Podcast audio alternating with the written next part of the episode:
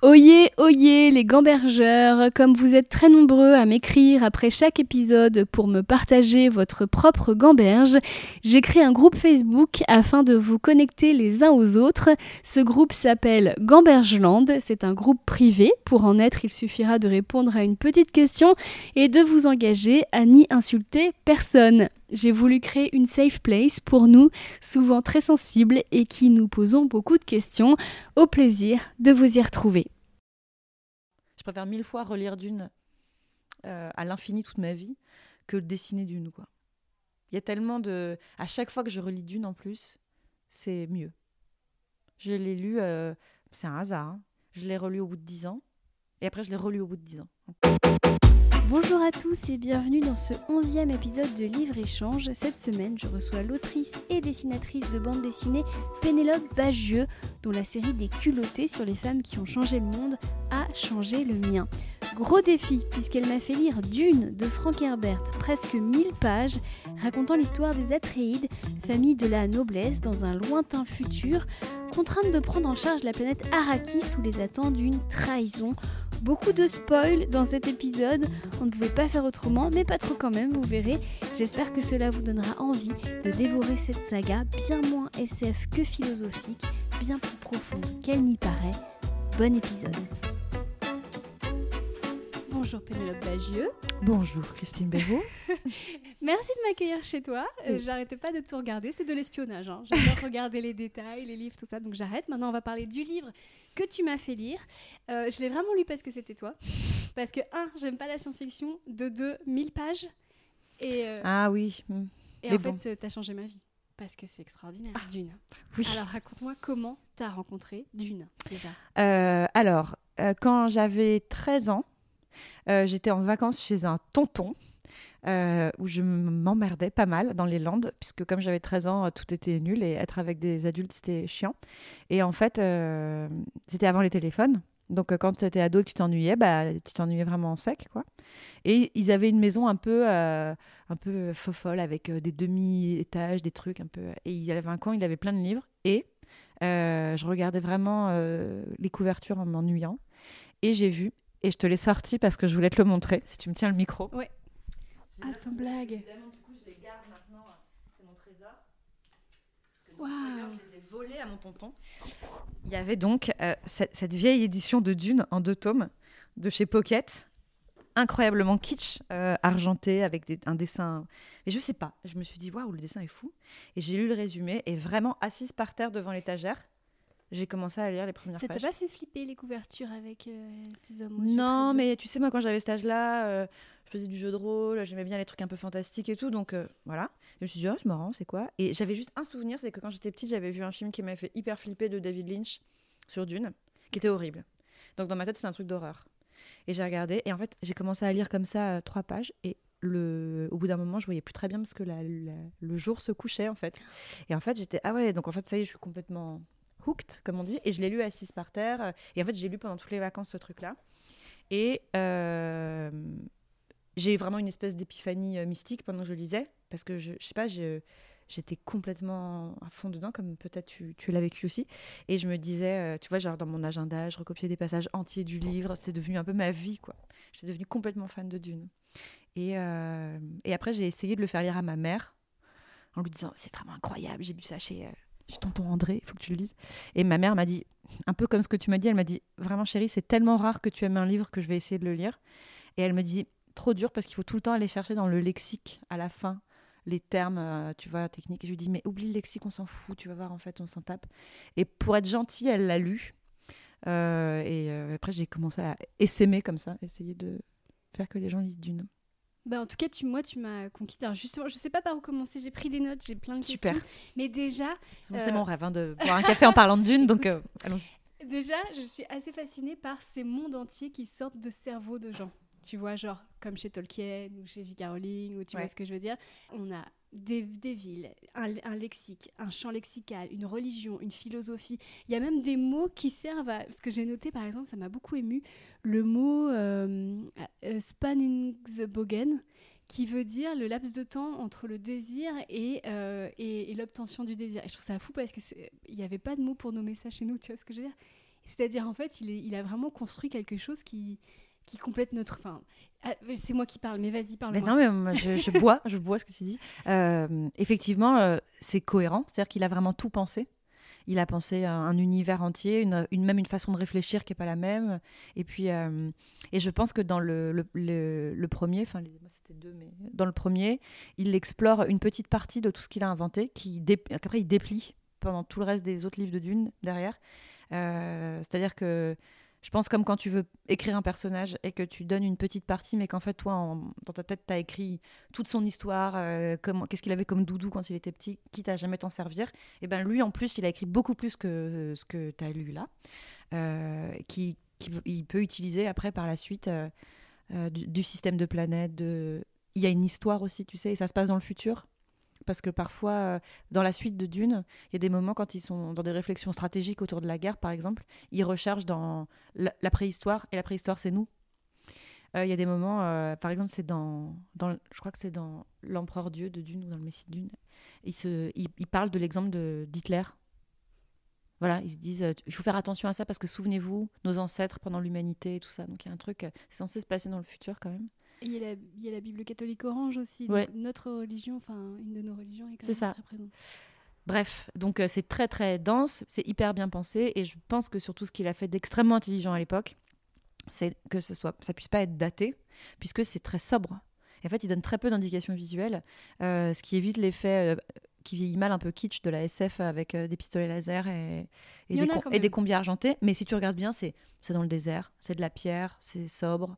C'est euh, même le principe du distill. On te donne très peu d'éléments visuels pour savoir à quoi il ressemble. Tu sais juste que c'est une combinaison qui permet d'être dehors dans le désert.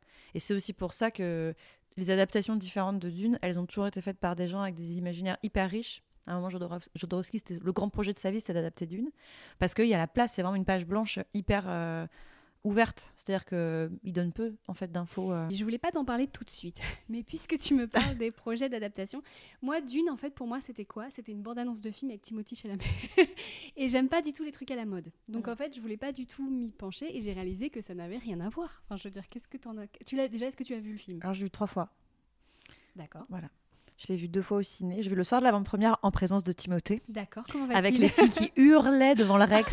On les entendait depuis l'intérieur qui hurlaient, c'était la folie. J'avais pas mesuré à quel point ce mec était une rockstar. En plus, il y avait Zendaya qui était là aussi. Donc vraiment, c'était explosion de cerveau des, des millennials euh, dehors. Et je l'ai revu euh, deux jours après.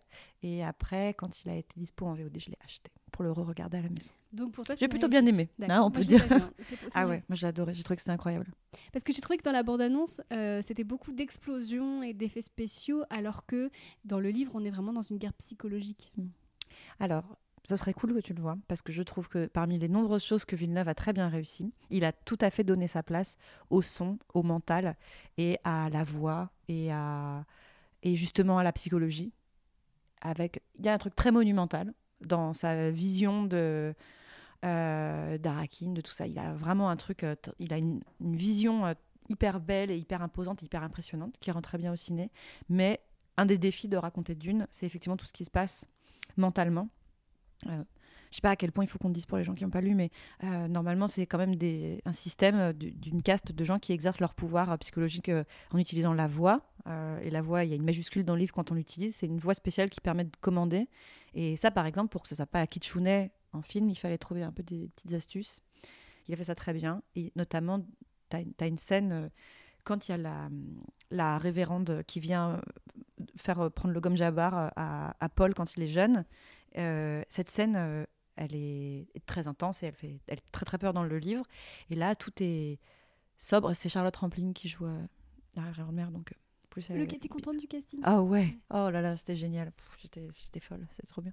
Euh, il, y a, il y a vraiment euh, il y a une sobriété dans la réalisation. Je pense vraiment que l'avalanche d'explosion, c'est pour que la bande d'annonce donne envie aux gens qui s'intéressent pas du tout à Dune de se dire bon, ça va être un peu comme Star Wars. Mais je pense que c'est hyper décevant. Par exemple, moi, je suis allée le voir avec notamment mon mec qui, qui s'en fout un peu de Dune et qui m'a dit euh, quand on est sorti de là donc moi j'étais en larmes j'avais pleuré pendant le film j'en pouvais plus et après il m'a dit tu sais quand même les 20 premières minutes du film, il se passe rien. Je pense que tu t'en es pas rendu compte, mais pour quelqu'un qui connaît pas et qui déboule, et qui voit ça et qui vient voir un film d'action, je pense que c'est extrêmement décevant. C'est que les 20 premières euh, minutes, c'est très contemplatif. Euh, on essaye de comprendre un peu qui est qui. Euh, tu as des grands plans de la, la, mer qui vient s'écraser sur l'acheté. et voilà, en fait, c'est pas du tout. Moi, j'avais le sentiment en lisant le livre que c'est une partie d'échec qui se met en place. Ouais. Tu les pions un peu. Ouais, ouais. Ouais, c'est vrai. Ben, vraiment, vois le film. Moi, je pense que tu vas trouver ça super. hein. J'attends de digérer le livre quand même parce que euh, pour te dire, moi je suis extrêmement sensible. Il y a, il y a eu une scène, je, je veux pas spoiler, je le dirai en off, mais il y a une scène où j'ai vraiment beaucoup pleuré. Et, euh, et parce qu'en fait, c'est très bien écrit, notamment les scènes de mort. Euh, ch- chaque mort est une œuvre d'art. Enfin, parce que bon, on va pas se mentir, c'est comme Game of Thrones, hein, on s'attache à des personnages. Faut pas trop s'attacher, ouais. C'est horrible. Après, euh, à la différence de Game of Thrones, les, les gens re- revivent dans Dune. Si ça peut te consoler. D'accord. Il y a des gens qui meurent, mais en fait, tu vas les retrouver après. Dans- ah, parce qu'en fait, il faut dire que moi j'ai lu que le premier. Voilà, j'ai lu jusqu'au Si tu, prophète. si tu te lances après dans toute la, toute la saga, après, il y a des gens qui vont réapparaître. Bon, c'est bon à savoir. Mm. Euh, du coup, je ne sais pas par où commencer. J'ai plein de questions, mais je, je vais commencer juste bah, faire un point avec ton œuvre. Euh, Il y a une, une héroïne qui s'appelle Dame Jessica. Déjà, il faut savoir que le livre a été écrit en 1965 et je le trouve extrêmement féministe, quand même. Euh, Est-ce que Dame Jessica pourrait être une culottée? Ah oui, Euh, oui, elle ou Shani, c'est vraiment les deux personnages féminins les plus forts parce que Jessica, elle, elle brave toutes les autorités, tout ce qui est attendu d'elle. Elle a une puissance extraordinaire. C'est quand même vraiment la bosse, quoi.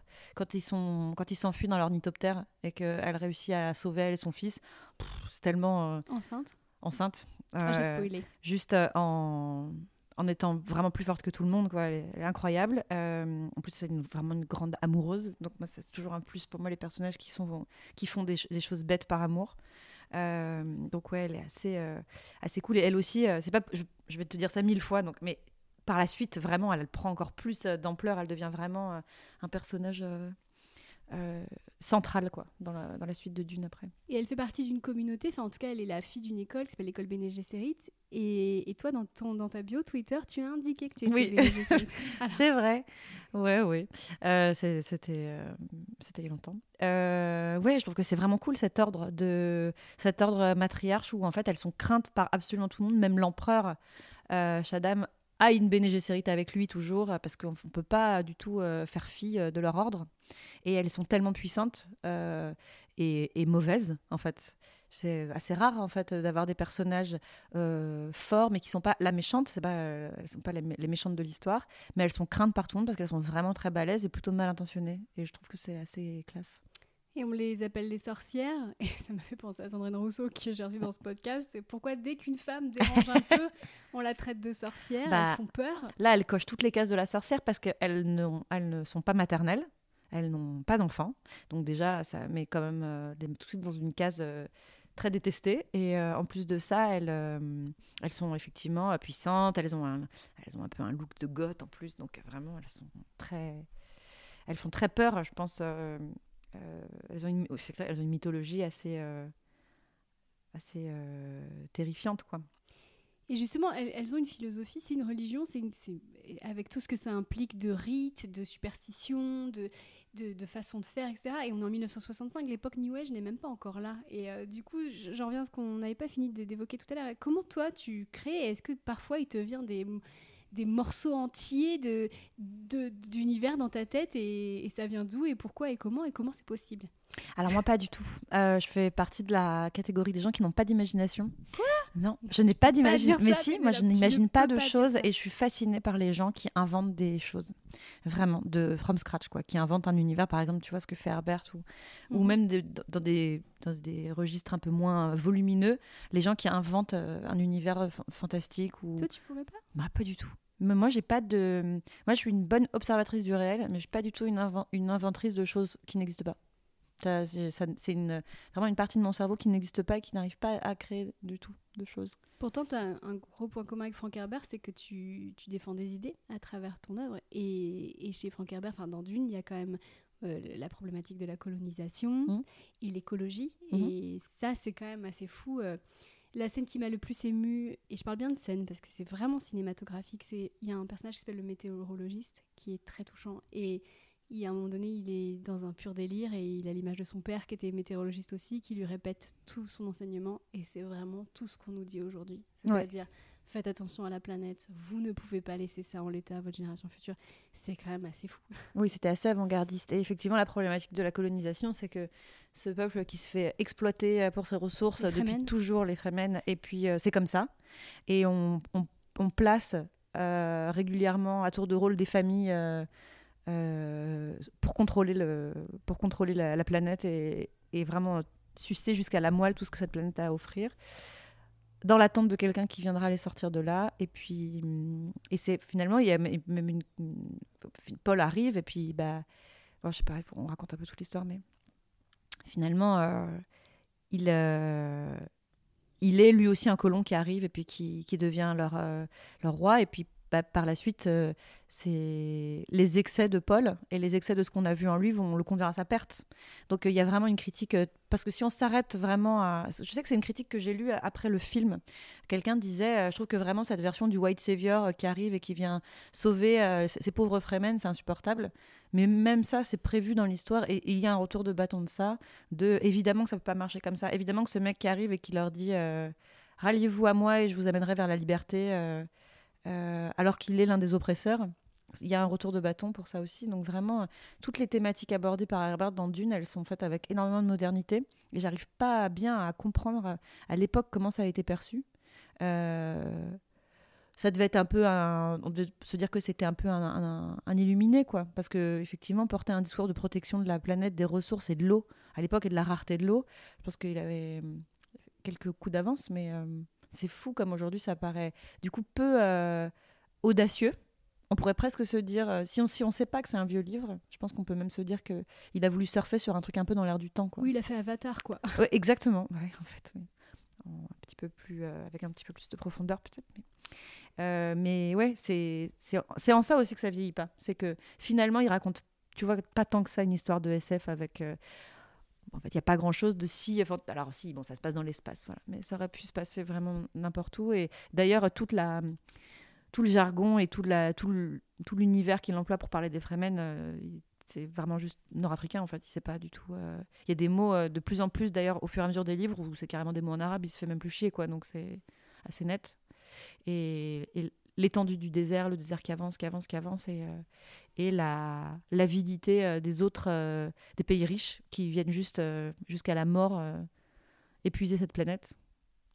Ouais, c'est ça. Et alors, juste- moi, j'étais assez surprise, effectivement, d'avoir entre les mains un livre aussi riche. Et honnêtement, avant que le film ne sorte, la première fois que j'ai entendu parler de ce, de ce livre, c'est quand j'ai dû faire une chronique sur le Festival de Cannes, euh, non, sur Deauville l'année dernière. Et là, je fais, oh, Dune, c'est quoi? Je vais écrire des blagues. J'ai fait comme tout le monde, je fais, oh, Dune du Pilat, hilarant.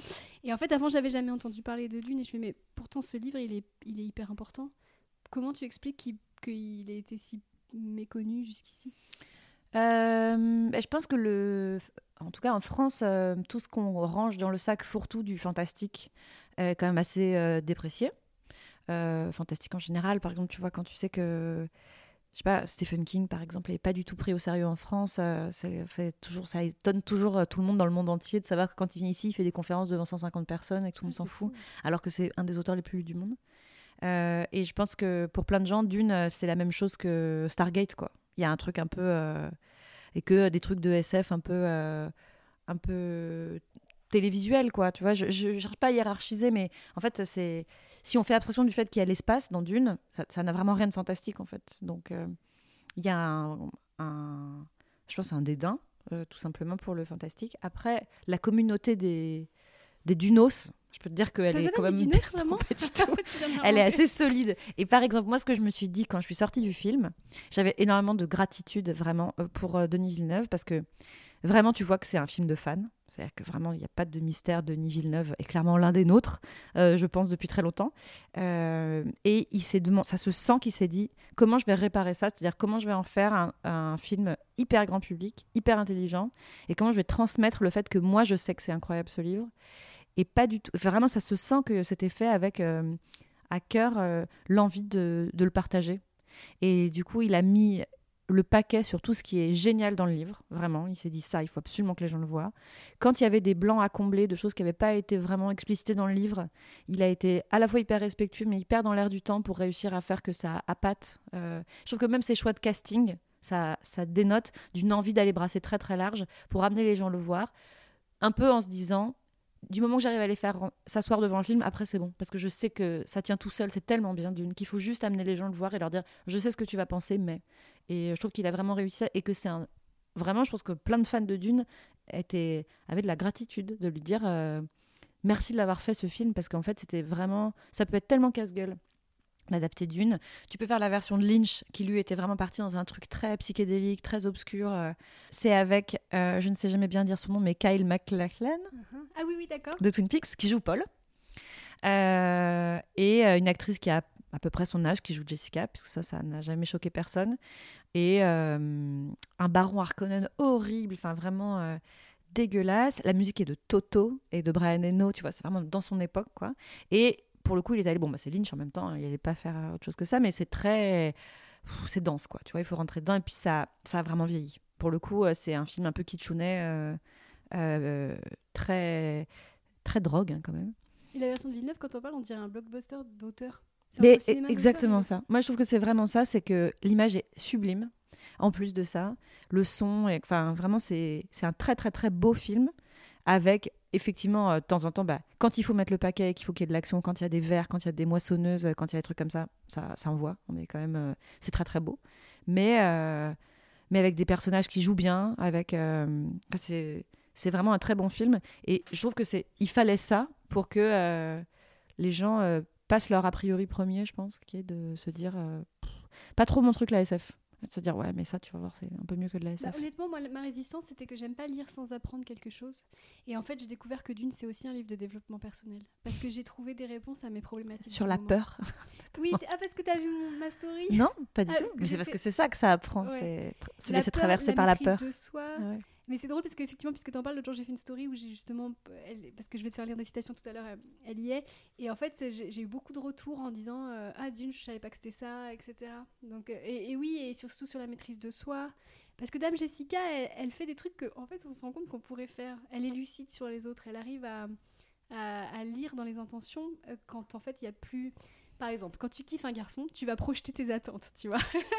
et en fait, elle projette aucune attente, elle regarde juste la personne telle qu'elle est. Et C'est des choses qu'on peut apprendre à faire et, et ça simplifierait la vie, tu vois. J'aimerais bien apprendre à être une PDG série. Il faut te raser la tête. C'est aussi un livre sur euh, le passage à l'âge adulte. Et moi, je trouve ça dingue que tu l'aies lu à 13 ans. Euh, Paul, il en a 15. Est-ce que toi, il y a eu un avant et un après euh, cet été-là? Je me souviens que tout ce truc sur euh, la peur, euh, que tu laisses te traverser et qu'une fois qu'elle sera passée, que tu tourneras ton œil vers l'intérieur, il n'y aura plus rien. Et je me disais, c'est quelle façon euh, incroyable de se dire euh, qu'on peut affronter les choses qui nous font peur comme ça. Il y a un côté accélération vers l'âge adulte qui, moi, m'a vraiment parlé. C'est que je me suis dit, à une époque où tout me faisait peur, je pense, en plus, de se dire... euh, que bah, un peu ce que tu dis, c'est-à-dire une forme de développement personnel quand même. Et puis aussi, j'avais l'impression que ça m'a fait ça aussi quand j'ai vu euh, euh, certains films à l'époque, d'avoir l'impression quand je sors de la salle de ciné que je regarde plus du tout les choses avec les mêmes yeux, que j'ai les sens vachement plus développés, que et j'avais vraiment ça après avoir lu Dune, je me disais ok, j'ai l'impression que maintenant je fais partie d'autre chose quoi. Et, je cherchais des gens qui l'avaient lu et j'avais envie de parler de Dune tout le temps comme comme quand tu es complètement fou amoureux et que tout ce que tu veux, c'est parler de cette personne avec tout le monde, même les gens qui n'ont pas du tout envie d'en parler, et que tu harcèles les gens pour euh, pouvoir euh, toujours euh, revenir sur le sujet. Quoi. Et j'avais, je cherchais des gens qui avaient lu Dune, et heureusement, j'étais quand même entourée de gros nerds, donc j'ai trouvé assez vite des gens qui avaient lu Dune, c'était pratique. Mais... Et j'avais envie qu'on en parle tout le temps, et, euh, et après, j'ai lu euh, les suites en recherchant un peu ce, ce de, cette petite euh, poussée d'adrénaline. Et euh, en fait, ça, plus tu rentres profondément dans cet univers-là, plus ça devient des vrais gens. Plus ça devient une réalité, en fait, et ça devient juste un, autre monde parallèle qui est tellement, tellement construit et fouillé, cohérent, que c'est. Ça, devient vraiment un monde parallèle crédible, quoi. Et à vouloir comme ça faire exister Dune dans ton existence, t'as jamais voulu dessiner Dune? Non, parce que je pense que vraiment ce serait une très mauvaise idée parce que c'est pas mon dessin du tout. Et que. Alors, c'est pas du tout pour dire euh, je suis, je suis une petite merde et tout, mais moi j'ai pas un dessin qui est grandiose. Tu vois, j'ai pas ce truc-là. J'ai Quand pas. même. Non, je, je décide. Enfin, je dis pas, je pas que je dessine mal, tu vois, mais on est bon dans certains registres et. euh, euh, je pense que ce serait que des ressuscités plus ou moins mal digérés d'autres images que j'ai vues d'adaptation de Dune. J'ai- pas pas dans ma tête de c'est pas mon dessin du tout mais euh, je connais des dessinateurs euh, fans de Dune que je vois tenter des adaptations de faire des trucs et à chaque fois je suis émerveillée je trouve ça vraiment très beau mais je pense que je suis trop respectueuse de Dune pour avoir envie de le dessiner. Et puis globalement, moi, j'aime pas, bizarrement, j'aime pas dessiner euh, les choses qui sont mes passions. J'aime pas du tout mélanger euh, le dessin et les passions. Tu vois, ça m'intéresserait pas de faire. euh, Enfin, je, je- pff, pourquoi faire quoi? Pourtant, t'as beaucoup dessiné les femmes qui t'inspiraient, les Ouais. culottées, mais Parce que c'est intéressant, mais c'est pas une passion, c'est pas un truc sur lequel tu, tu me branches et j'en parle pendant 10 heures. C'est assez rare de voir des gens compartimentés comme ça. Ouais, ben moi j'aime dessiner vraiment. Euh, et j'aime raconter des histoires et tu vois c'est plus ça qui m'intéresse c'est la narration. Le fait de mettre mon dessin au service de quelque chose qui me passionne euh, je préfère vivre ma passion en fait. Tu vois j'en sais rien ça me viendrait pas à l'esprit de qu'est-ce que j'aime. Bah, j'aime vraiment beaucoup la musique et euh, notamment en jouer. Je trouve que ce serait chiant comme la mort de faire une BD là-dessus ça m'intéresserait pas du tout.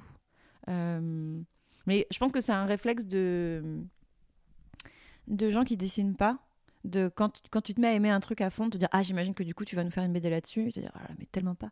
Parce qu'en fait euh, l'expérience de faire une bande dessinée, il faut quand même que ce soit. Tu vois toi tu dis que tu as besoin d'apprendre quelque chose pour lire, moi j'ai besoin d'apprendre quelque chose pour écrire. Euh, et, le fruit de cet apprentissage et de cette expérience extrêmement égoïste qui est passé un an, un an et demi à m'enfermer avec un sujet, à la fin il en reste un témoin, un témoin qui est le livre. Mais c'est une expérience de moi qui me suis enfermée avec un truc euh, qui m'intéressait pendant un an et j'ai cherché, j'ai travaillé, tu vois, quand j'ai fait les culottés, bah, j'ai passé un an et demi à faire des recherches, c'était génial. Et puis bon, bah, à la fin, il y en a un livre, il en reste un livre, mais c'est ça qui m'intéresse. Euh, et quand, c'est pour aller explorer un truc que j'aime déjà faire à fond, je préfère mille fois, par exemple, je relis d'une souvent, je préfère mille fois relire d'une euh, à l'infini toute ma vie que dessiner d'une. Il y a tellement de... À chaque fois que je relis d'une en plus, c'est mieux. Je l'ai lu, euh, c'est un hasard. hein. Je l'ai relu au bout de 10 ans. Et après, je l'ai relu au bout de 10 ans encore. Parce qu'il y a une couche de, de compréhension supplémentaire via ton vécu. Ouais, et puis il y a aussi euh, retrouver un vieux pull, un vieux doudou qu'on connaît bien. C'est que c'est tellement bien de re- relire d'une. Parce que tout le monde est toujours là et que c'est pareil. Et puis que quand tu sais tout ce qui se passe après, c'est tellement cool de regarder. C'est tellement cool de regarder la saison 1 d'une série que tu as vue en entier, en fait. Parce que tu dis, Ah, c'est faux, parce que déjà à l'époque, il y a ça qui se met en place. C'est super. Tu parles de partie d'échec, alors pour le coup, sur, euh, sur le long terme, vraiment, tu la vois se mettre en place euh, au début. Et puis je pense que je suis toujours à la recherche de cet émerveillement du début, de la première fois que j'ai découvert Dune. Euh, et en le relisant. Et en plus de ça, j'achète des belles éditions. Du coup, à force, je suis devenue une espèce de grosse. Je sais pas si tu vois, mais là, par exemple. Attends. À nouveau, je te. je te- D'accord. je te montre les éditions que j'ai achetées il y a- Et comme on ne t'entend plus, je décris ce qui se passe. Alors, elle est en train de prendre des livres dans sa bibliothèque. Ah oui, oh là là. Tu vois, ça, c'est. Alors, elle est. Achetée uniquement parce qu'elle était belle. Et puis, du coup, sur un malentendu, relue. Parce que je me suis dit, ah, allez, bah quand oui, même. C'est quand, Ce parce qu'à une époque, j'habitais à New York et euh, chez Barnes Nobles, ils font des éditions très belles de classiques. Donc, tu as, tu vois, as Salinger et Lewis Carroll. Et pour eux, c'est un classique, donc euh, il y a Herbert dans le tas. Et euh, je l'ai racheté et je l'ai feuilleté parce que je la trouvais belle et puis bah, je l'ai relue. Et puis la, la couleur, euh, parce qu'à un moment donné, elle parle, Dame Jessica, de couleur biscuit du désert, ça m'a marqué. Et ce livre, il est vraiment couleur biscuit. Ouais, et puis regarde, On avec ce, beau, avec ce beau chaillouloud Ouais. derrière, tout est, tout est magnifique. Ouais, c'est très Et il est très très, très, beau. Et euh, après, bah, à la sortie du film, euh, euh, il y a Robert Laffont qui a ressorti bah, les éditions que tu as là. Ah oui, disons. Mais en fait, maintenant que je regarde ta bibliothèque, je vois que Dune est partout. Ouais, j'ai pas mal de, j'ai pas mal de dunes. J'ai des, ouais, c'est vrai. En fait, euh, je collectionne pas grand chose comme livre, mais mais les belles éditions de Dune, euh, ouais, ça j'aime bien. Et hum, du coup, qu'est-ce que tu penses de la polémique? Parce que j'ai fait des recherches hein, forcément sur les forums, etc. Il y a un lien qui est tout en fait avec George Lucas. Est-ce que tu penses vraiment que George Lucas a piqué Dune à... Ah, j'ai jamais entendu parler de cette Ouais, histoire. a, il y a une... j'ai vu un même passé où c'est un... t'as deux élèves, il y en a un qui copie par-dessus l'autre, et puis à un moment donné, c'est marqué George Lucas. Ah. Herbert, Ah ouais, ouais, c'est vrai que. Oh, Bon, après, il a pas non plus inventé la roue, Herbert. hein. Il a inventé euh, le rite euh, initiatique d'un héros que rien ne prédestinait à changer le monde en voulant prendre son destin en main. Bon, est-ce que J.K. Rowling a copié euh, Tu vois, c'est assez sans fin, en fait, l'histoire du jeune, euh, du jeune héros qui Et fait tu es ça. fan de Star Wars Oui, oui, en plus, bien sûr. Mais pour le coup, euh, Star Wars, j'y vois pas. un- Je serais, enfin, ce serait faux de dire que j'y vois plein de sous-textes et un sens. Et j'adore Star Wars euh, vraiment euh, jusqu'à la fin de ma vie, je pense. Mais j'adore Star Wars pour du spectacle, quoi, vraiment. Euh, si c'est une copie de Dune, il, lui- il a, il est passé à côté de, de l'occasion d'avoir un message, quoi. Alors si, bon, il y a le, on peut, ah, il y a quand même des rebelles qui se dressent contre l'Empire, mais enfin, c'est un peu, un peu maigre si c'est ça le. Dans Star Wars, à la fin, ce sont les gentils qui gagnent. Ça, c'est vrai. Alors que Frank Herbert, il était peut-être un Frank petit peu Herbert, plus il est plus. Darkos. euh, souvent, euh, c'est pas vraiment les gentils qui gagnent. Euh, oh, pour moi, ce serait comme c'est comme de vouloir toujours faire un, comme s'il y avait de la place que pour un. euh, je sais pas s'il a copié quand même. C'est. Non, mais c'était pour l'instant polémique. Tu vois, j'étais même pas au courant de la polémique. Moi, je suis. Et alors, il y a, pardon, je, voilà, je te livre tout pêle-mêle, mais il y a une autre séquence qui m'a parlé. C'est à un moment donné, justement, ils viennent de fuir Paul et sa mère, et, et en fait, on, lui attribue déjà, on lui dit, t'es peut-être le prophète, donc c'est quand même une, petite pression. Et, il dit, non, je suis pas le prophète, je suis un monstre. Et il se rend compte que il pense pas comme les autres, il réfléchit pas comme les autres, il a des visions, etc. Et en fait, ça, c'est l'adolescent aussi, qui réalise qu'il est. Enfin, qu'il est. Comment toi tu l'as vécu à 13 ans? Est-ce que tu t'es sentie comprise? Euh, Il y a le fait qu'il est, euh, il est, hum, il est au croisement de, des attentes de tout. C'est qu'on pense qu'à la fois il va sauver une planète, qu'à la fois il est euh, le, l'élu qu'attendent les Bene Gesserit depuis toujours. Euh, il est, en fait, il est, il est, il est en tir croisé d'attentes euh, surnaturelles du monde entier. C'est-à-dire que tout le monde pense qu'il est, qu'il est unique, qu'il est, qu'il est le Messie, qu'il est l'ombre en forme de souris dans la lune. Enfin, il est tout quoi. Et, alors que lui, bah, il, il a 15 ans et, et je pense que c'est beaucoup. Et effectivement, il a, il a emmagasiné euh, les, le savoir. euh, de... C'est embêtant de pas. je- En fait, je veux dur. que les gens, en le lisant, aient des surprises. Parce que j'ai j'ai vraiment bon espoir que du coup les gens le lisent. Et c'est vrai que tout raconter. Mais en gros, il a une espèce d'accélération de son vieillissement intellectuel qui fait qu'il se retrouve euh, chargé du, de la connaissance de plein d'autres gens avant lui et que et qu'il est effectivement une forme de, de monstre euh, qui sait déjà qui va être sacrifié dans ce truc-là. C'est qu'en fait, il est accessoire et que on projette sur lui euh, beaucoup plus que ce qu'il est et que et qu'il a il a plus la possibilité de dire ça m'intéresse pas, je, je refuse la couronne. C'est qu'il sait que de toute façon, il, il va il va y laisser des plumes quoi. Et Et un peu comme nous tous finalement, un peu comme n'importe quel adolescent, on lui met sur les épaules, tu dois faire des études, tu dois faire ci, là, qui chutait, et il sait qu'à la fin, de toute façon, euh, c'est un peu. c'est pas. La vie, c'est peut-être pas aussi chouette qu'on lui a promis dans l'enfance. Enfin, Ouais. c'est ça. Ouais, et puis euh, je trouve que la, la- la dégringolade tellement rapide de la vie de ce garçon est incroyable parce que tout va bien, et puis page 8, euh, ça y est, c'est parti, quoi. C'est, le début de, c'est le début des emmerdes, quoi. Et, et ça va très très vite, et c'est de pire en pire. Et et il n'y a pas de moment. euh, je trouvais ça. Moi, c'est ça que je trouvais. Moi, je pense que j'étais un peu bébé quand je lisais ça.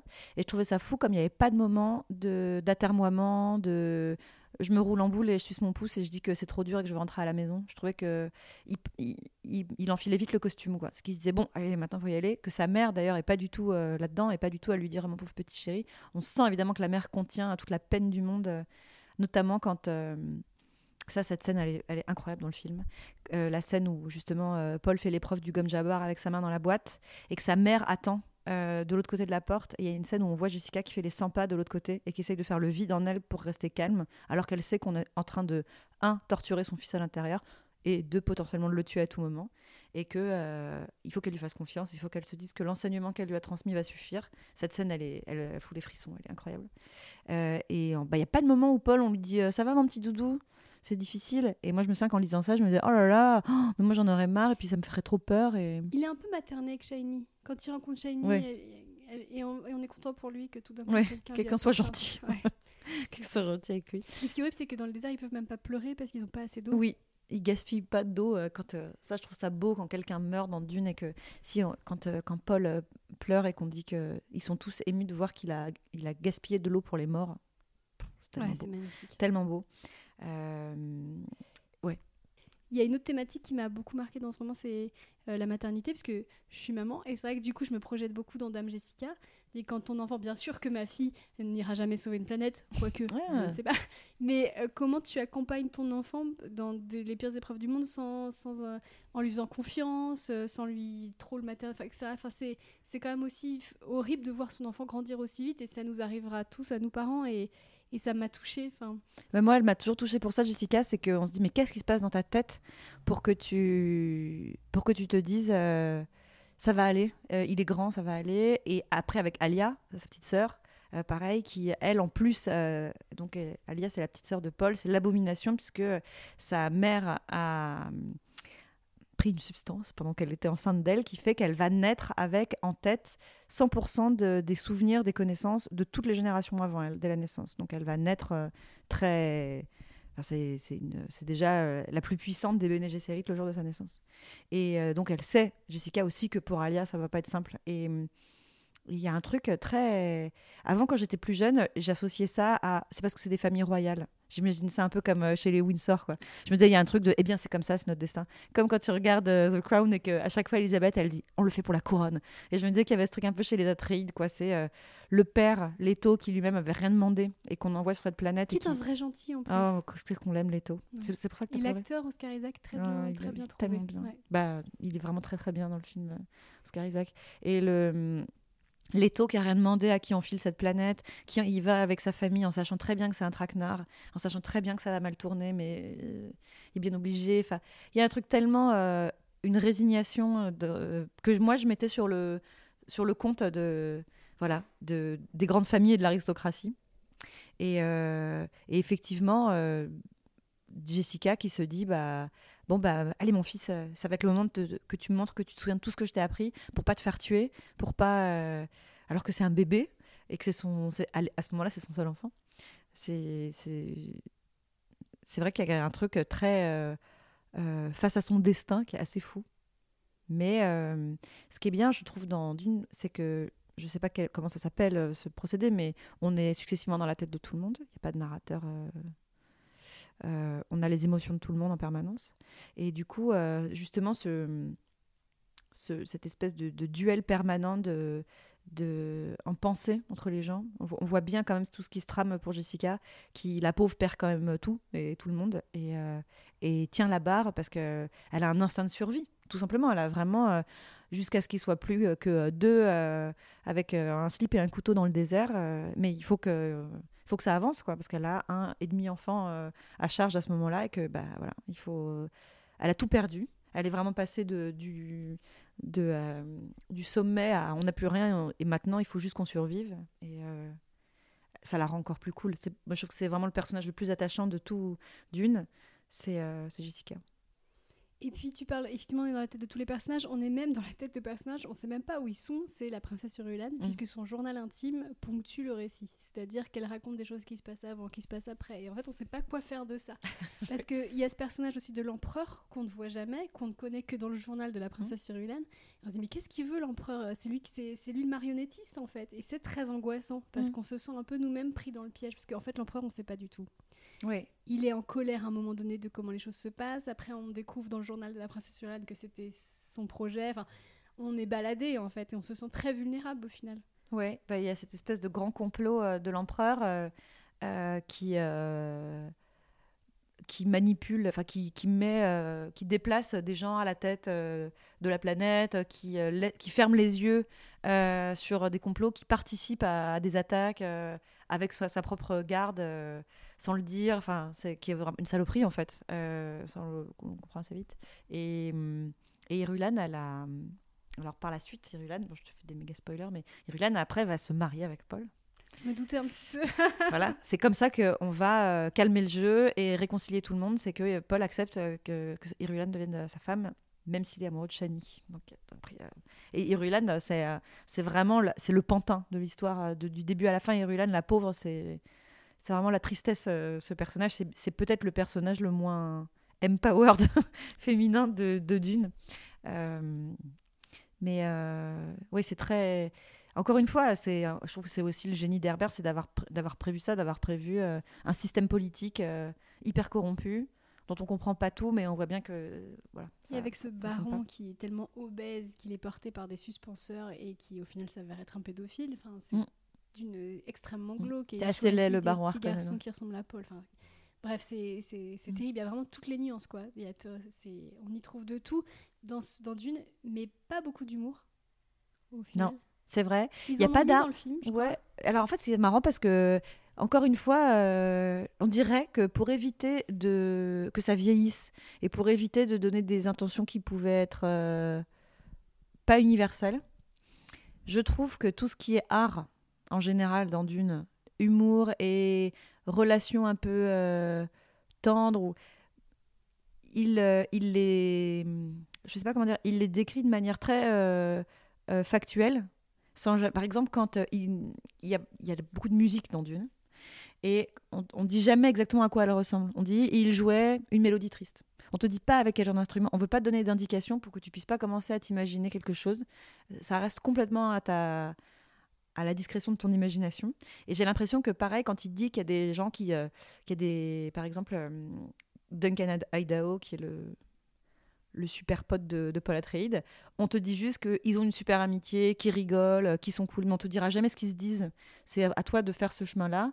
Je pense que vraiment, c'est ce qui fait que ça ne vieillit pas, et ce qui fait que ça peut marcher euh, sur une gamine de 13 ans comme sur n'importe qui, c'est que tu as l'idée. Tu as l'idée que c'est quelqu'un de marrant.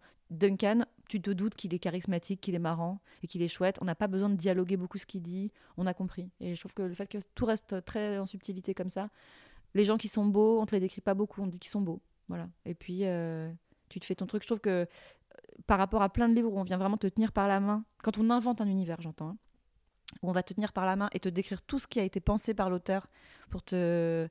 Euh, visuellement et dans le détail, je trouve que là, c'est un vrai pari de la part d'un auteur qui invente un univers fantastique et qui pourtant te donne très très peu de pistes sur ce que tu dois imaginer dans ta tête quand tu penses aux personnages. Tu as très peu d'infos, même physiques, sur les personnages. C'est vrai. On te. On te... Par exemple, quand le film est sorti, je me souviens que regarder le casting, c'était super parce que je trouvais que tout était bien casté, mais personne ne ressemblait à ce que j'avais imaginé. Parce que, euh, en fait, on t'a pas donné d'infos. Quand, Harry Potter a été adapté, tout monde aurait été extrêmement surpris que Ron ne soit pas roux, que Hermione n'ait pas des gros cheveux, que tu vois. Il y, avait des, il y avait une marge d'impro possible, mais globalement, on avait quand même les fondamentaux physiques de tout le monde, de à peu près comment il s'exprime. D'une, euh, je pense que c'est, il fallait faire des choix quand on choisit des acteurs, quand on choisit des choses, parce que il avait laissé volontairement tout très ouvert et très libre, en réussissant quand même à créer des personnages avec une psychologie euh, réelle. Le fait de mmh. les avoir en, en voix off souvent fait que tu te fais une idée de qui ils sont. Ouais. Mmh, qu'est-ce que C'est vrai que la déduction a une grande place dans le, dans le roman, surtout dans le. Par exemple, il y a ce, ce dîner qui est atroce où en fait donc le duc Leto vient d'arriver sur cette planète où on veut pas de lui, il décide d'organiser un grand bal où il n'invite que des traîtres et ils savent très bien que tout le monde, tous les gens qui sont à sa table sont des traîtres et tu te dis mais d'où le coup va partir mm. Et la on te dit pas machin avait l'air méchant, truc muche avait l'air suspicieux. Non, il décrit juste euh, les claquements de doigts, la façon dont il mange, etc. C'est insoutenable, c'est une torture à lire. Oui, et puis en fait, du coup, ça repose pas du tout sur le suspense. Le fait que depuis la première minute, tu sais qu'ils vont être trahis, c'est sûr. Tu sais pas par où ça va arriver, tu sais pas avec quelle force, mais tu sais que ça va mal tourner et assez rapidement. Ça fait que je trouve que tu vis avec eux cette résignation de Leto un peu moins, mais Jessica, depuis la minute où elle est arrivée dans ce palais, bon, elle sait qu'à un moment il va, il va, il va y avoir un problème. Après, finalement, la traîtrise vient de là où on l'attend quand même, euh, je trouve, la moins. Oui, c'est assez grossier au final. Voilà, c'est que tu dis ah c'était vraiment juste ça en fait. Et même on est on a on, on, a un petit rire de dépit quoi de se dire oh c'est vraiment la pire trahison possible qui en plus c'est une trahison dans une trahison avec tout ce truc avec sa femme qu'il est censé essayer de récupérer.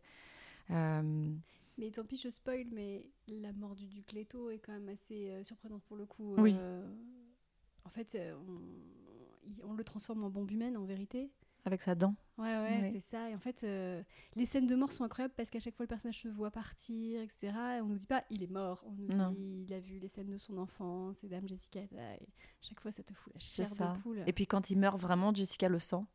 Et c'est vraiment une très belle scène où tout d'un coup, elle se rend compte que elle, elle sait que ça y est, il est mort. Et c'est, c'est, tu vois, on parle du fait qu'elle est toujours très euh, j'ai un, un, plan, je suis dans un truc de survie et tout. Et je trouve que tous les petits moments où on a un interstice d'humanité de Jessica et que on prend un pas en arrière et qu'on se dit ah mais en fait son, son mec est mort.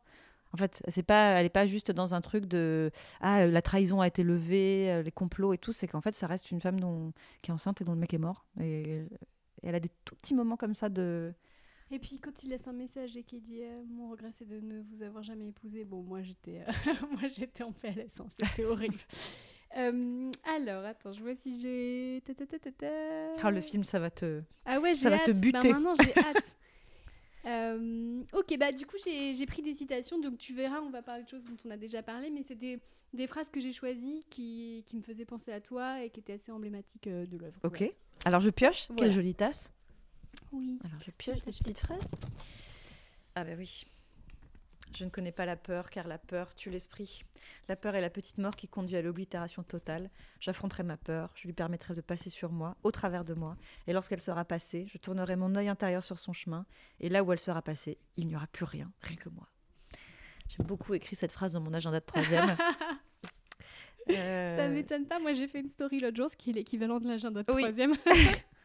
Bah oui, c'est quelle, quelle force d'esprit euh, cette, euh, ce mantra, c'est incroyable de se dire. euh, D'ailleurs, c'est assez proche de plein de philosophies, de se dire euh, se laisser traverser par euh, les émotions sans chercher à lutter contre ce que tu peux pas contrôler et se dire la peur c'est une émotion, donc il faut pas lutter contre la peur, il faut la laisser traverser et une fois qu'elle est passée, on regarde et on voit qu'il n'y a plus rien, c'est fini, la peur est passée. J'ai toujours essayé de faire ça comme ça, un peu en vain, mais Ouais, mais c'est ma psy qui m'avait dit un jour ceci n'est pas un problème à résoudre, c'est une émotion à traverser. C'est fou, c'est exactement la même chose. Parce qu'on Ouais. pense toujours, Ah, il faut que je résous, il faut que je triture mon cerveau jusqu'à ce qu'on trouve une solution. Mais des fois, non. En fait, ce passage, c'est quand il traverse la tempête.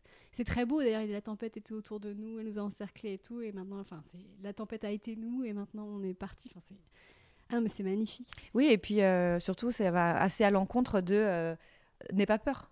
En fait, il dit pas n'aie pas peur. C'est ça le truc aussi, c'est que euh, il dit, il dit euh, la peur est là. Ça, ça, ça sert à rien d'essayer de s'empêcher d'avoir peur. On a peur, elle est là et elle, euh, elle, elle traverse. Puis après, il reste plus rien. Alors, la plus haute fonction de l'écologie est la compréhension des conséquences. C'est incroyable cette phrase. 1965. C'est dingue. Mais ouais. Ouais, C'est fou. c'est fou.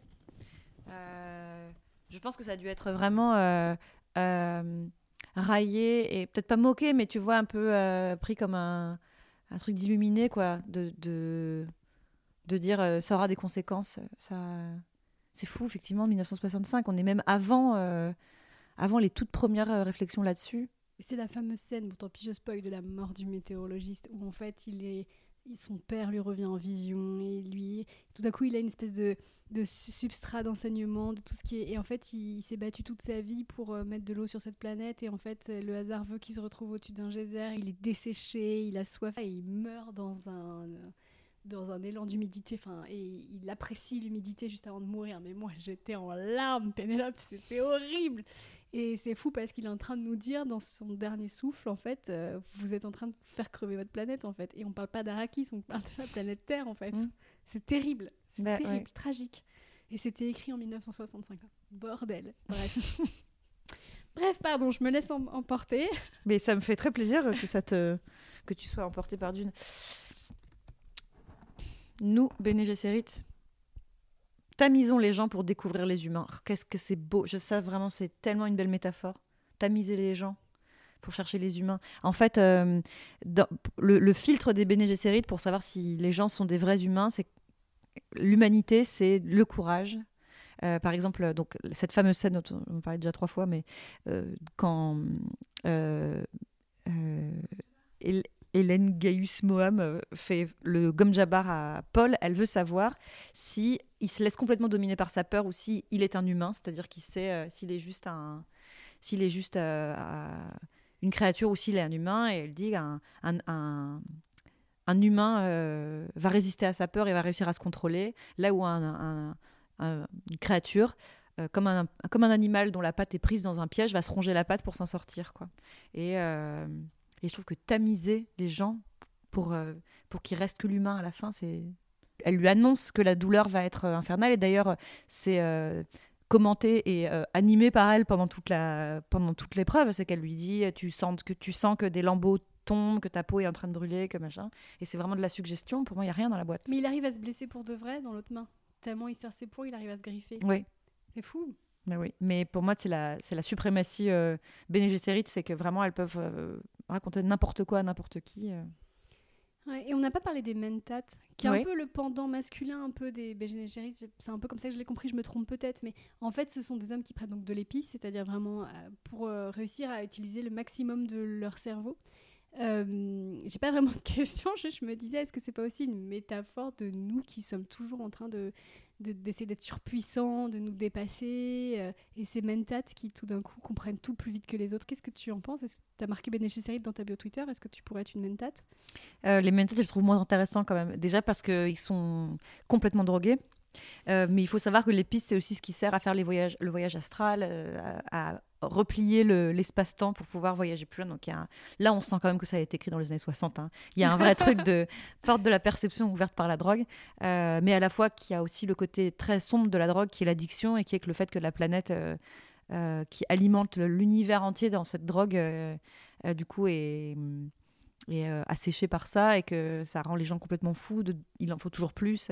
Donc euh, il y a un truc très beau, mais les mentats, c'est pour moi c'est comme euh, Batman qui est un super héros parce qu'il a plein d'accessoires. C'est que les mentats, ils sont pas, c'est pas des Bene justement, c'est des gens qui en ont trop pris. Donc ils sont moins moins moins impressionnants et moins méritants. Oui, c'est vrai.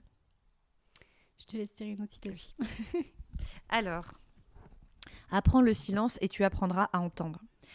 Ah oui, c'est beau ça. En plus de ça, vraiment, il y a une, le, son est vraiment un personnage de, Dune euh, parce que euh, la voix est une arme, euh, parce que ça se passe dans le désert et parce que plein plein de choses sont liées au son.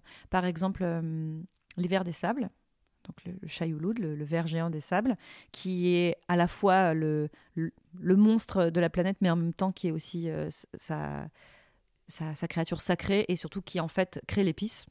Euh, donc c'est un ver des sables qui vit sous le sable et qui remonte à la surface quand il entend des vibrations et qui vient euh, bouffer tout ce, qui, tout ce qui se promène sur le sable, sauf les gens qui ont réussi à le, à le tromper en trafiquant leur façon de marcher pour imiter le bruit du vent et qu'ils ne euh, perçoivent pas la marche comme une marche humaine ou animale. Et que, voilà. Donc, dans les choses qu'on apprend à Paul quand il arrive dans le désert, on lui apprend à, à à marcher comme le vent pour que le, verre ne l'entende pas. Donc vraiment, le son est hyper... Euh, le silence sur la planète est, a une dimension, euh, une dimension hyper importante puisque, euh, en fait, faire du bruit, c'est mourir. Donc, et pourtant, utiliser sa voix, c'est tuer. C'est très, très beau. Tout est beau. Ouais, j'avoue.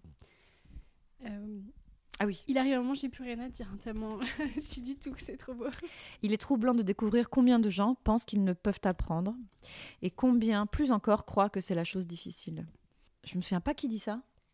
Euh, c'est tout au début. Ah oui ah ouais, c'est tout au début, c'est sur l'apprentissage. Euh, c'est c'est la, la, fameuse scène, tu sais, où c'est le dernier, le dernier cours de combat avant de partir sur Arrakis. Ah oui, avec où, euh, Voilà, il constate que Paul a progressé. Et euh, c'est ça. Alors peut-être, je, je, te sens pas très inspirée par cette non, situation. Non, j'essaie de me remettre dans cette scène. Je me souviens que euh, c'est quand Gurney, en fait, qui est le maître d'armes de Paul, et qu'il a un peu à moitié élevé comme tous les, comme tous les mecs qui vivent dans le château avec eux. Euh, je pense un peu comme Jessica voit son fils qui va être envoyé en pâture à une mort certaine. lui est, est peut-être celui qui sait le plus à quoi il faut qu'il s'attende et qui sait qu'on, qu'il faut vraiment que Paul soit très très préparé, qu'il soit qu'il ait, qu'il ait tout en tête parce que euh, sans savoir exactement quoi, mais il sait qu'il va être quand même euh, jeté euh, à un sort un peu difficile. J'ai choisi cette citation parce que c'est aussi un parcours initiatique ce livre et la difficulté fait partie du, du chemin et souvent je trouve qu'on n'y va pas parce qu'on a peur d'apprendre en, fait, en vérité. On a peur de la difficulté alors qu'on oublie le trésor qu'il y a derrière. Ouais. Et euh, est-ce que c'est pas un peu ce que tu ressens quand tu te lances dans une nouvelle BD ou un nouveau projet Moi, j'aime vraiment bien apprendre des choses parce que euh, j'en vois la. C'est marrant, j'en parlais il y a pas très longtemps. Euh, hier avec ma sœur parce qu'elle a des enfants très grands qui sont maintenant au moment où il faut qu'ils décident ce qu'ils vont faire comme études et on parlait du fait que c'était difficile de faire comprendre à des gens plus jeunes le trésor qu'était l'apprentissage parce que pour eux c'était une tannée Mhm.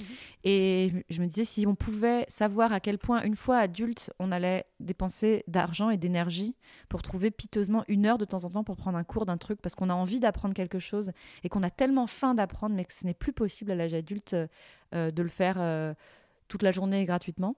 Euh, parce que sinon, en fait, on passerait nos journées à prendre juste des cours de trucs moi, je ferais ça en fait. Ça serait mon métier dans la vie, ce serait prendre des cours de trucs et j'apprendrais toutes les danses, toutes les langues, toutes les, tous les, le savoir artisanal de tous les gestes qui existent. Mais en fait, il faut faire des choix parce que euh, j'ai un temps limité et parce que surtout, j'apprends moins facilement qu'à l'époque quand même, c'est assez. On sait bien qu'on muscle le cerveau en continuant à apprendre toute sa vie, mais il y a quand même des choses qui rentrent plus facilement à 14 ans qu'à 40. Et euh, je pense que lui, on le truffe de plein plein de choses à apprendre. Euh, pour la suite, parce qu'il il va bien falloir qu'il survive à tout ça. Mais lui aussi a un peu un côté euh, fait chier, quoi. J'ai la flemme. Il y a des jours où, par exemple, son maître d'armes vient lui dire Allez, lève-toi, il faut travailler ta technique de combat. Il dit Aujourd'hui, je suis fatigué, j'ai pas envie. Et il lui dit, et il lui dit Mais on n'a pas envie, on s'en fout que tu pas envie en fait. Et tu dois apprendre, c'est tout, tu dois apprendre. Et je me dis, c'est vrai qu'à cet âge-là, c'est rébarbatif de se dire, oh là là, c'est comme devoir faire son lit quoi. On doit, on doit, apprendre des trucs comme on doit faire son lit. Et quand on est plus âgé, on, on chérit tellement euh, euh, la, la, bonne fatigue, par exemple, d'avoir appris des trucs toute la journée. C'est tellement la meilleure fatigue quand tu vas au lit et que tu es épuisé parce que tu as appris des trucs parce que tu as appris par cœur des trucs et que ton cerveau ne sait plus le faire et que tu le remobilises en disant allez souviens-toi tu sais le faire et euh, moi j'ai dû reprendre des cours de plein de choses euh, ces dix dernières années. Et à chaque fois euh, j'ai un peu ma mi-excitation de la Fayotte qui aime quand même vraiment bien l'école et qui se dit c'est bien parce que je reprends mes petits carnets mes petits trucs et je note mes chapitres et j'adore faire des fiches donc quand même j'ai une vieille empreinte de j'aime bien tout ça et en même temps je Maintenant, je mesure la difficulté et la fatigue que ça implique, mais quelle joie, comme tu dis, quel trésor d'apprendre. C'est de te dire, euh, moi, je, me vois toujours comme euh, euh, je me pimpe en me rajoutant des compétences à chaque fois que j'apprends un truc. Comme les Sims. Et j'aime exactement. Et j'aime bien l'idée de me dire un nouveau badge. Maintenant, je sais aussi faire tel truc. Et j'aime bien. Et je pense que si j'avais un souhait vraiment de génie, parce que évidemment, je me suis déjà posé la question mille fois, parce qu'on se la pose souvent. Euh, moi, j'aimerais, c'est assez biblique, mais j'aimerais savoir parler toutes les langues. C'est vraiment, pour moi, ce serait, ça, c'est le trésor. Comme Dame Jessica. Exactement. Sauf qu'en fait, pour dans la vraie vie apprendre à parler toutes les langues, il me faudrait ma vie entière, 100% mhm. de mon énergie consacrée à ça. Et même si on dit toujours qu'au bout d'un certain nombre de langues, ça se facilite, parce que en fait, c'est pas vrai. Je pense que j'ai pas assez de place dans mon cerveau pour ça, comme les chat docs. Ça veut dire qu'il faut dégager un truc pour qu'une nouvelle info rentre. Et comme je vois, comme j'apprends péniblement des langues à 40 ans, euh, ça me désole. Je me dis, je voudrais faire que ça en fait. Mais tu vois, dans Matrix, quand Trinity euh, euh, est au sol et qu'elle se lève et qu'il y a un hélicoptère qui arrive et qu'elle elle demande à la personne qui la gère en, en off, elle lui montre l'hélicoptère, elle dit j'ai besoin d'apprendre à piloter cet hélicoptère et qui charge son cerveau avec l'info et au bout de trois secondes elle fait c'est bon, merci. voilà. Un rêve pour moi, ce truc-là, de pouvoir. Euh, j'aime le processus de l'apprentissage, mais j'aime encore plus la, la connaissance acquise. Loquer la compétence et me dire ça, c'est bon, je vais le faire. Ça, j'adore. Ouais, mais... Mais voilà, il faut travailler aussi et dormir et manger et, faire des machines. et voilà, et que du coup, on a moins le temps d'apprendre des trucs. Mais je trouve que cette satisfaction-là, tu peux l'avoir quand même à une petite échelle quand tu, tu reprends des cours de trucs. Mhm. Si seulement ça pouvait être euh, gratuit, en plus. Même si, je ne sais pas si tu en as fait l'expérience, mais je trouve que quand adulte, tu te payes des cours de quelque chose, tu es extrêmement motivé. Parce que tu as réussi à dégager une heure et à trouver, euh, tes, euh, je sais pas combien tu payes ton heure de cours, pour le coup, tu bosses. Et d'ailleurs, moi, ça m'arrive encore maintenant, quand je, prends mes cours, par mes cours de russe.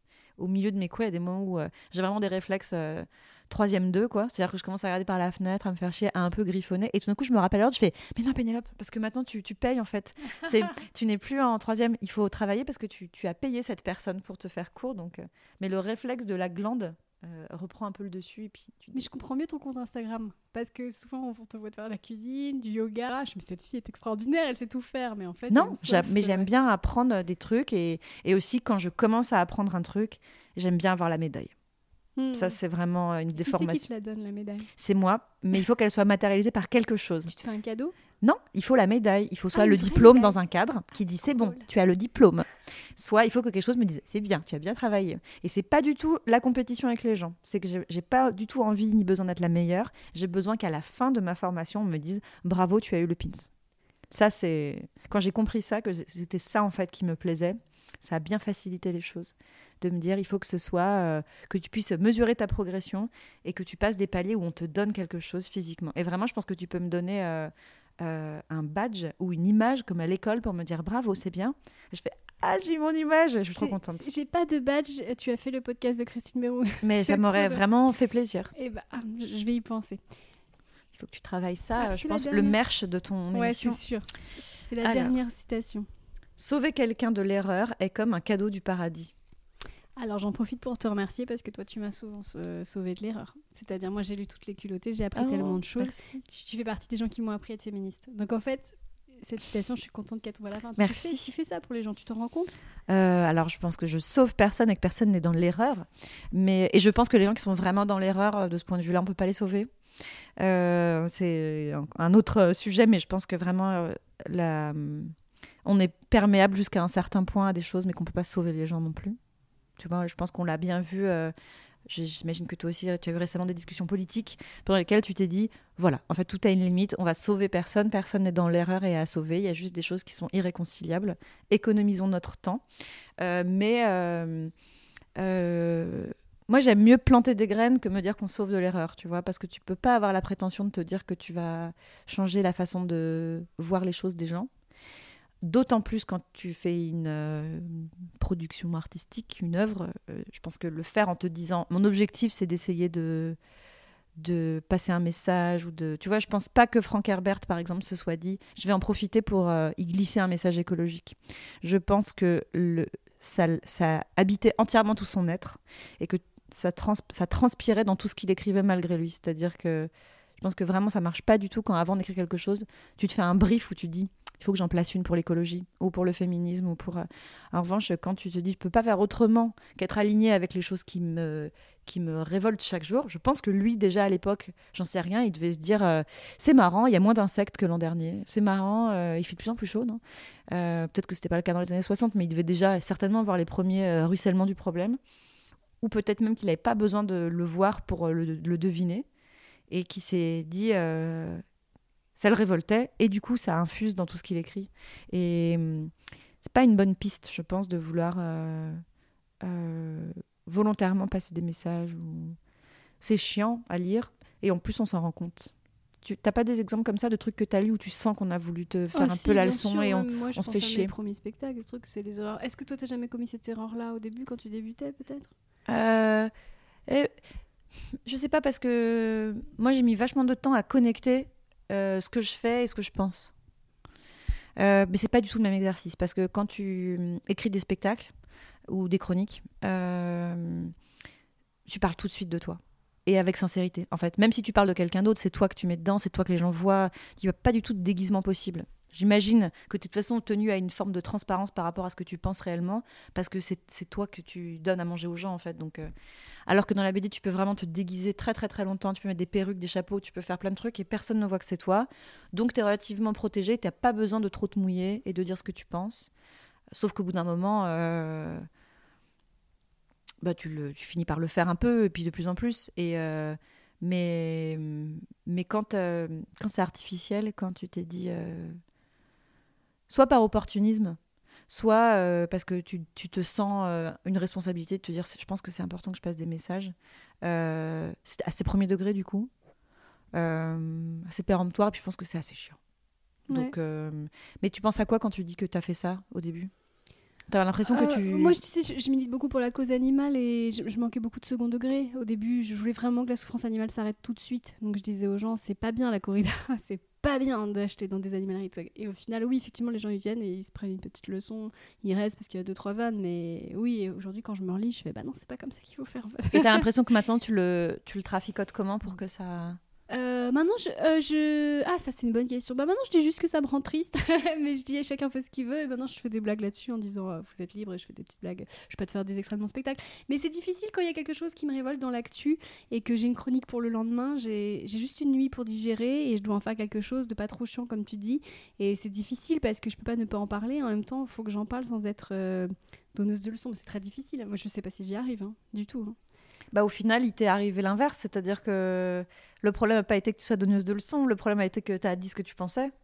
Tu vois oui. Moi, c'est ça que j'ai noté aussi de, de ta trajectoire. C'est que le, le courage de parler, de dire ce que tu penses, euh, au final, euh, bah, tu l'as complètement et que, que tu le fasses de manière euh, frontale ou pas, euh, de toute façon.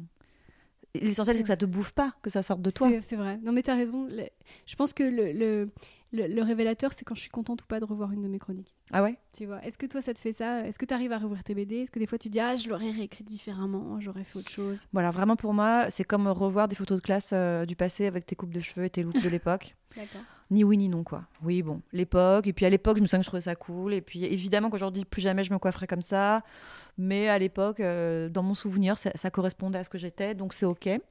Après, sur l'aspect technique, évidemment, euh, je vois toutes les failles de dessin, mais j'ai plutôt pareil. euh, c'est aussi une partie de moi, c'est pas grave, tu vois. Je vois ce qui a progressé. Et comme je suis très bon public avec moi-même, mes blagues me font toujours rire. C'est que vraiment, quand je reprends mes livres, je fais, bon, c'était pas mal ça quand même, c'était marrant. Voilà. Et puis, euh, bon, peut-être toi, ça te fait ça aussi, mais moi, surtout, j'associe les livres à ce qui est en train de se passer dans ma vie quand je les faisais. Je me souviens où j'ai dessiné chaque case, ce que j'écoutais comme musique, euh, dans quelles embrouilles j'étais avec qui à ce moment-là. C'est vraiment des capsules temps, quoi. Donc quand je revois une BD, je repense surtout à ah mais oui avec ce connard et tout ça. Donc euh, c'est indissociable de moi. Je peux plus me dire. euh, j'a- J'arrive pas à comprendre les artistes qui renient quelque chose qu'ils ont fait. Euh, je sais pas, j'avais vu que ça m'avait tellement, ça avait fini de me décevoir, même si je, comme on dit, euh, je m'attendais à rien, je suis déçue quand même. Mais j'avais lu que Tim Burton avait officiellement renié sa planète des singes. Et je me disais mais qui renie trop Deux triste. ans de C'est comme travail. renier un enfant. Mais oui, c'est ah, aujourd'hui je me rends compte qu'en fait il est pas cool. Il nous retient notre plaisir de le regarder si on a envie. Ben ouais, et puis surtout, euh, mais ça fait partie de toi, en fait, c'est toi. À ce moment-là, tu l'as pas fait. Tu peux te désoler d'avoir euh, bâclé un truc. Tu peux dire, quand je le revois, je me dis quand même, j'avais pas bossé, quoi. Mais le revoir et dire, ah non, alors ça, je... ça fait plus partie de moi. Ah bah si, mon coco, comme cette vilaine coupe de cheveux, tu vois, ça fait partie de toi et c'est euh, trop facile de dire. euh, tu peux évoluer. Moi, par exemple, quand je relis des choses que j'ai écrites euh, il y a 15 ans, euh, c'est presque un cas d'école de comme quoi on peut vraiment évoluer intellectuellement. C'est que vraiment, je relis, je fais waouh, le chemin quand même. Et c'est cool. Et ça ne viendrait pas à l'esprit de dire à l'éditeur, alors ça vraiment, il faut que ça disparaisse parce que c'est plus possible aujourd'hui. Oui, mais en fait, c'était il y a 15 ans. Et quelle bonne nouvelle qu'on puisse devenir moins con en vieillissant. Oui, quand j'avais 25 ans, il y a des trucs où j'étais vraiment conne, quoi. Bon. Mais c'était un témoin de cette époque, voilà. Et Dune restera à jamais le témoin de. J'essaie de conclure, mais en fait, Bah je, oui, je n'ai pas la suite de cette phrase. Euh, en tout cas, c'est un truc que tu ne renieras jamais. Voilà, c'est Dune. Non, et vraiment, euh, je sais pas, à chaque fois que je, re- je le relis, euh, bon, déjà, il y a un côté euh, très satisfaisant à re-re-re-relire quelque chose. Et c'est difficile hein, d'expliquer, mais je l'ai vraiment ressenti à nouveau là quand je l'ai vu au cinéma. C'était de me dire, c'est un, c'est un monde qui pourtant. Euh, tu vois, euh, je sais pas, quand tu regardes Peter Pan, par exemple, tu dis j'aimerais que le pays imaginaire existe parce que la lagune des sirènes, c'est le plus bel endroit du monde. Dune, je n'aimerais pas que ça existe. C'est-à-dire que c'est un monde parallèle euh, que j'aime savoir dans un coin de ma tête, mais je me dis pas qu'il est que comme la plupart des mondes imaginaires que j'aime, ils ont l'air mieux que la vraie vie. Je me dis pas du tout, du tout, du tout euh, que la, la vie a l'air mieux que, que la mienne. Mais, mais je suis contente qu'elle existe, cette, cette vie parallèle, et que je puisse y retourner à chaque fois que j'ai envie toute ma vie, en fait. J'aime bien me dire que ce monde-là, euh, qui est tellement riche, il est à portée de main toute la vie. Parce qu'il est... euh, on n'a jamais fini de, de l'explorer, de le comprendre, et puis plus on vieillit, plus on le comprend, je trouve. euh, plus on comprend ses intrigues, plus on comprend sa, sa mystique aussi. Il y a un autre truc, que peut-être, je me- souviens plus très très bien euh, de, ça dans le premier, mais je sais pas à quel point c'est déjà mis en place dans le premier, mais il y a une vraie critique du fanatisme. euh, dans Dune, vraiment, vraiment, parce que euh, Paul n'a pas demandé à être une icône. Tout d'un coup, tout le monde lui voit un culte. Une guerre va se lever en son nom qu'il n'a pas demandé, qui s'appelle le djihad. Euh, et les gens vont devenir fous et se servir de lui comme prétexte pour euh, vraiment euh, commettre des atrocités. Il dit le- sacrifiez-moi dans la bataille si vous voulez, mais vraiment arrêtez, arrêtez de faire n'importe quoi au nom de la religion. Il y a une vraie, vraie critique de la religion en général. Euh, et euh, assez, euh, pour le coup, assez, assez 60, assez années 60, euh, critique bien frontale de la religion. Et, et ça, par exemple, c'est un- une dimension que j'avais pas du tout compris quand je l'avais lu ado. C'est que pour moi, c'était, euh, je, je comprenais, euh, je comprenais bien euh, la, la- la, hum, l'inquiétude environnementale, etc. Mais je voyais pas du tout entre les lignes le fait qu'il y avait ce truc de la d'inciter les gens à réfléchir par eux-mêmes et enfin en gros tout ça pour dire parce que je vais t'aider à conclure que hum, on, peut- on- on a une lecture différente à chaque relecture de Dune et en plus de ça il y en a écrit une flopée donc on a de quoi lire pendant très très longtemps est-ce que est-ce que tu vas lire maintenant est-ce que tu vas ah lire oui, l'empereur Dieu le. Messier et Cet été, parce que là j'ai d'autres livres à lire pour les épisodes suivants, mais bien sûr, mais là je suis, je, je- je suis des vôtres à présent. je suis bien contente Et ben vraiment merci, merci beaucoup Pénélope Bageux. Je vais t'envoyer une petite médaille par emoji. c'est vrai D'accord, oui. cool merci un bon point. Une médaille à vous aussi d'avoir écouté ce podcast jusqu'au bout, j'espère qu'il vous a plu. N'hésitez pas à me mettre 5 précieuses étoiles et également un commentaire parce que pour l'instant je n'en ai qu'un seul. La semaine prochaine, je recevrai l'humoriste, autrice et comédienne Rosa Bernstein avec qui nous parlerons de Rester vivant de Michel Houellebecq. D'ici là, d'ici là, vous aussi, restez vivant et bien sûr, prenez soin de vous et de votre bibliothèque.